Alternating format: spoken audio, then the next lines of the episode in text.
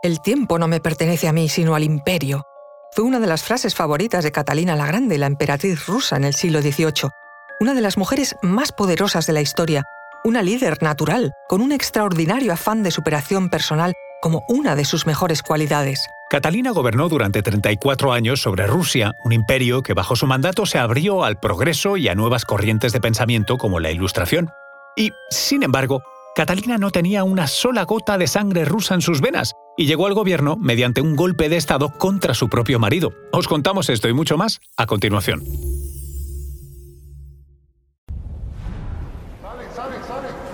Conoce mejor al equipo que protege nuestras costas.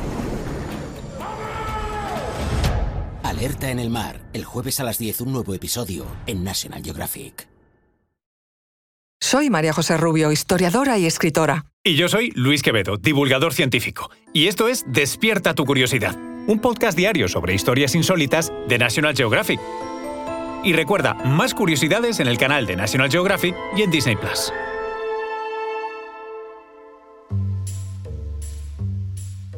Catalina II, conocida popularmente como Catalina la Grande, fue sin duda la zarina más poderosa y controvertida que jamás haya gobernado en Rusia. Una trabajadora infatigable, que se despertaba cada día a las 6 de la mañana y se preparaba su propio desayuno para trabajar antes de que se levantasen sus criados. Representa una gran era de la Rusia en el siglo XVIII.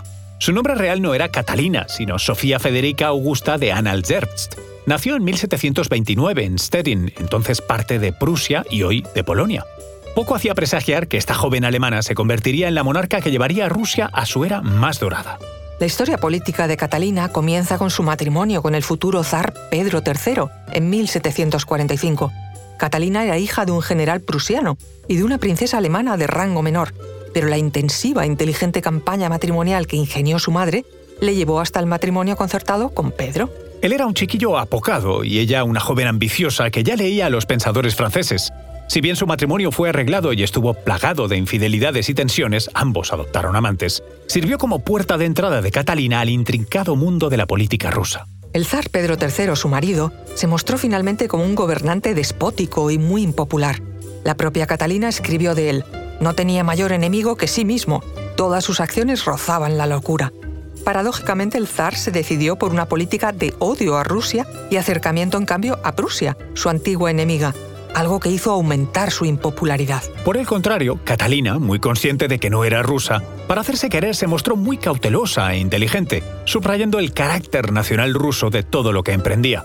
Por ello, con ayuda de la nobleza de la corte, en 1762 derrocó al zar, su propio marido, quien murió ocho días después asesinado. Hasta hoy se sospecha de la implicación de Catalina en este asesinato. La realidad es que Catalina ascendió de inmediato al trono. Se nombró a sí misma emperatriz de Rusia en 1762 en la Catedral de Moscú. Bajo el reinado de Catalina, Rusia se expandió y floreció.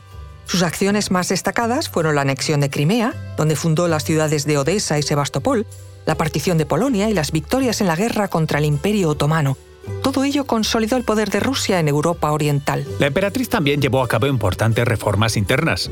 Promovió la educación, las artes y la cultura. De hecho, mantuvo correspondencia con figuras como Voltaire y Diderot, mostrando su compromiso con las ideas ilustradas que aplicó a menudo de manera pragmática y acorde con las necesidades de su vasto imperio. Pero más allá de su legado político, Catalina fue una figura envuelta en escándalos y rumores. Su vida personal estuvo marcada por numerosos amantes, a los que no solo colmó de atenciones y regalos, sino que también les otorgó poder e influencia. Hombres como Grigori Orlov y Grigori Potenkin desempeñaron roles cruciales en su gobierno. Otro aspecto de la excéntrica vida de Catalina fue su pasión por el arte.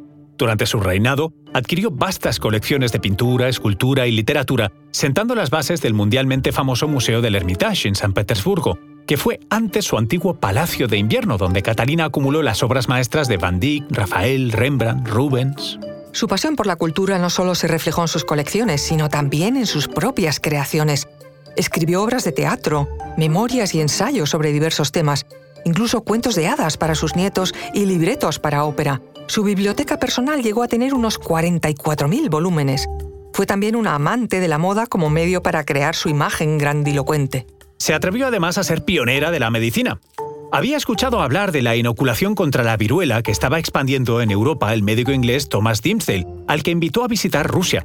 Entonces, Catalina, sus hijos y 150 miembros de la nobleza rusa fueron inoculados de viruela y esto fue 17 años antes de que Edward Jenner, el padre de la primera vacuna, publicase sus trabajos científicos. Bajo el gobierno de Catalina, el imperio ruso se convirtió en un país capaz de competir con sus vecinos europeos en las esferas militar, política y diplomática la élite de Rusia acabó por convertirse en una de las más cultas de Europa. Sin embargo, no todo fue esplendor en el reinado de Catalina. Si bien es cierto que expandió el territorio ruso y fortaleció su posición en el escenario internacional, también tomó decisiones que tendrían consecuencias a largo plazo.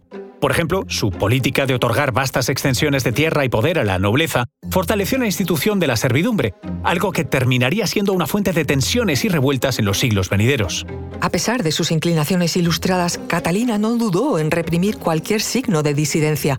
La revuelta de Pugachev, en la que un ex soldado cosaco lideró una rebelión de siervos y cosacos en la década de 1770, fue brutalmente reprimida por el ejército de Catalina. Catalina la Grande murió el 5 de noviembre de 1796, a los 67 años. Ese día se levantó temprano en la mañana y tomó su café matutino habitual. Pronto se dispuso a trabajar en los papeles. Le dijo a su doncella que había dormido mejor que en mucho tiempo. Poco después cayó al suelo, víctima de un derrame cerebral, el cual murió esa misma noche. Fue enterrada con una corona de oro en la cabeza y con un vestido de brocado plateado. Sus restos descansan en la Catedral de San Pedro y San Pablo de San Petersburgo. Dejó un legado que aún hoy es objeto de debate. ¿Fue una monarca ilustrada que llevó a Rusia a una era de oro?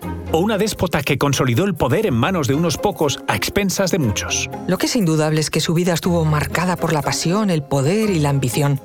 Desde sus humildes comienzos en Prusia hasta su ascenso al trono ruso, Catalina II se forjó un lugar en la historia como una de las líderes más poderosas y enigmáticas de todos los tiempos.